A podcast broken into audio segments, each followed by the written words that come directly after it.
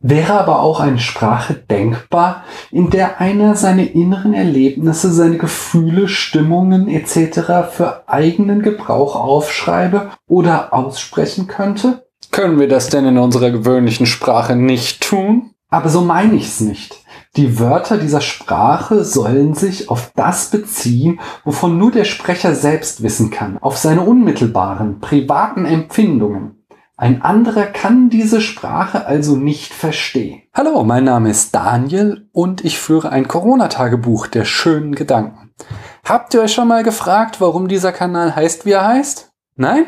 Pech gehabt, denn heute geht es um Privatsprache. Wittgensteins Privatsprachenargumentation ist ein in der Sprachphilosophie berühmt gewordenes Argument, warum es einem Menschen nicht möglich ist, eine Sprache zu erfinden, die prinzipiell nur er selbst verstehen kann. Denn das kann kein Mensch leisten, nicht einmal Abed aus Community. Das Argument zeigt nicht nur, dass unsere wirklichen in der Welt existierenden Sprachen öffentliche Institutionen sind, also immer in einem sozialen Kontext stattfinden, es zeigt darüber hinaus auch, dass es zwingend so sein muss. Warum ist das so? Im Kern liefert Wittgenstein drei Argumente, die gegen die Möglichkeit einer Privatsprache sprechen. Lasst sie uns öffentlich machen. Die philosophischen Untersuchungen sind ein Buch aus Wittgensteins Spätwerk, das erst nach seinem Tod veröffentlicht wurde. Im Kern wurden sie zusammengestellt aus Karteikarten, auf denen Wittgenstein seine sprachphilosophischen Gedanken aufschrieb und thematisch sortierte. Entsprechend sind die philosophischen Untersuchungen auch in Paragraphen aufgeteilt und ansonsten nicht weiter strukturiert. Im Laufe des Buches wechselt Wittgenstein von Thema zu Thema, wobei er sich an einer Verwandtschaft der Themen entlanghangelt. Unmittelbar vor dem Privatsprachenargument beschäftigt sich der Cambridger Philosoph mit dem Begriff der Regel und er macht klar, dass Regeln etwas sind, was nur in Gesellschaften existiert, eine soziale Übereinkunft. Wittgenstein sagt, eine Regel ist nichts, was nur ein einziger Mensch ein einziges Mal machen könnte. Eine Regel wird erst durch Wiederholung und ein soziales Umfeld zur Regel. Ich kann mir zwar auch selbst Regeln setzen, wie zum Beispiel regelmäßig in meinen Videos über Heidegger, den alten Nazi, zu lästern, aber diese Verwendung von Regel weist eben nur eine Familienähnlichkeit mit dem auf, was wir gemeinhin als Regel betrachten. Und das ist das, was wir als Kinder gelernt haben, als wir den Begriff der Regel gelernt haben. Sprache ist wiederum regelgeleitet, weswegen sie zwangsläufig auch öffentlich und sozial ist. Wittgensteins Hauptargument gegen die Möglichkeit einer Privatsprache ist aber ein epistemologisches. Im Falle einer Sprache, die prinzipiell nur die Sprecherin selbst sprechen kann und sonst niemand, fallen Wissen und zu Wissen Glauben zusammen. Wenn das aber der Fall ist, kann von Wissen nicht mehr die Rede sein. Erinnert euch an meine Platon-Folge. Wissen ist wahre, begründete Meinung. Bloße Meinung ist zu Wissen Glauben. Aber wie mache ich aus meiner Meinung Wissen? Ich muss entweder andere Menschen fragen, die meine Meinung dann bestätigen, oder ich muss sie irgendwie in der Welt verifizieren, etwa mit einer empirischen Studie. Ersteres scheidet bei der Privatsprache aus. Denn schließlich soll prinzipiell nur ich selbst sie verstehen können. Also werde ich mich nicht mit anderen darüber unterhalten können. Aber auch die Verifikation muss ausscheiden. Denn sobald ich mit dieser Sprache auf etwas in der Welt verweise, angefangen mit der Zeigegeste, ist sie für andere wieder prinzipiell lernbar. Kleine Abschweifung. Ich sollte euch irgendwann mal von Quines Übersetzungsproblem erzählen. Aber das ist eine andere Geschichte und soll ein anderes Mal erzählt werden, denn hier geht es ja immer noch um Wittgenstein. Und der bringt als drittes Argument für die Unmöglichkeit einer Privatsprache den Spracherwerb ins Spiel. Der Spracherwerb durch ein Kind ist von Beginn an eine streng öffentliche Angelegenheit. Kinder lernen Sprache in sozialen Kontexten. Und selbst Wörter, die auf innere Zustände wie Schmerz verweisen, müssen erst einmal in einem öffentlichen Sprachspiel gelernt werden. Sie sind nichts Privates.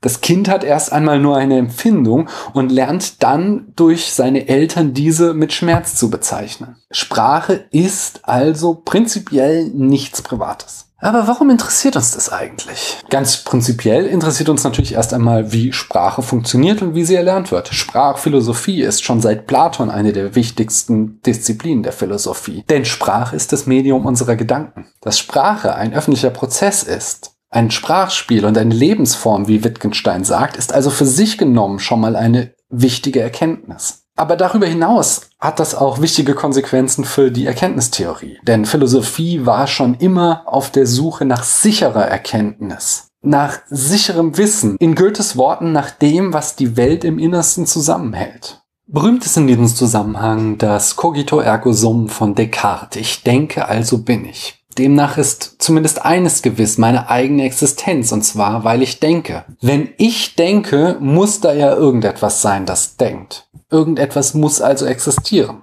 Wittgenstein macht aber klar, dass das ein Fehlschluss ist, der auf dem Irrglauben beruht, dass ich einen privilegierten Zugang zu meinem Inneren habe. Wenn ich diese inneren Zustände aber zuerst in einem sozialen Kontext gelernt haben muss, gerät das ganze Bild ins Wanken. Ich kann nämlich nicht an der Außenwelt zweifeln und zugleich an meinem Inneren festhalten, denn ohne diese Außenwelt würde mein Inneres gar nicht existieren.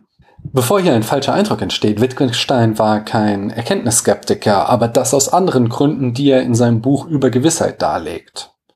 Es geht ihm im Privatsprachenargument darum, wie Sprache funktioniert. Und ein Schluss daraus ist, dass die Funktionsweisen von Sprachen vielfältig sind. Sprachspiele über Gefühle machen vordergründig den Eindruck, als würden sie nach dem altbekannten Schema Gegenstand und Bezeichnung funktionieren.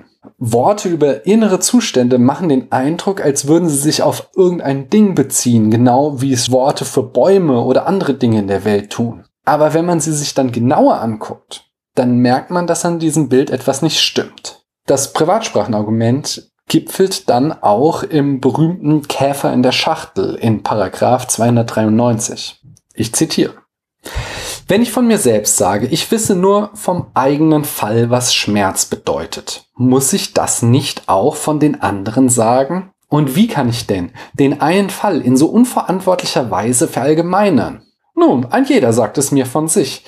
Er wisse nur von sich selbst, was Schmerzen seien. Angenommen, es hätte jeder eine Schachtel. Darin wäre etwas, was wir Käfer nennen.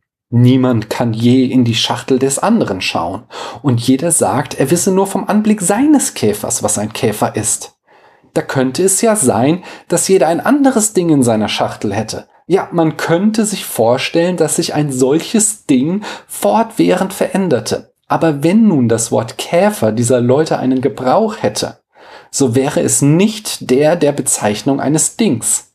Das Ding in der Schachtel gehört überhaupt nicht zum Sprachspiel, auch nicht als ein etwas. Denn die Schachtel könnte auch leer sein. Nein, durch dieses Ding in der Schachtel kann gekürzt werden.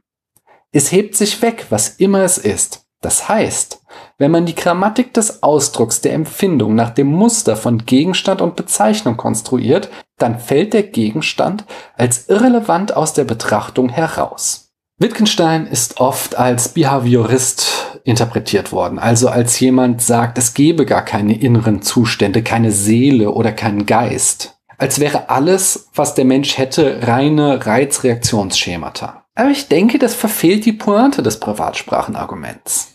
Denn Wittgenstein geht es, wie gesagt, darum, wie Sprache funktioniert. Und worauf er hier stößt, ist eben, dass selbst wenn es an der Oberflächenstruktur so aussieht, dass Sprache nicht immer nach dem gleichen Schema Gegenstand und Bezeichnung aufgebaut ist. Es gibt in ihrer tiefen Struktur eben auch noch andere Arten von Sprachspielen. Und bei den Sprachspielen über innere Zustände, über Schmerzen etc.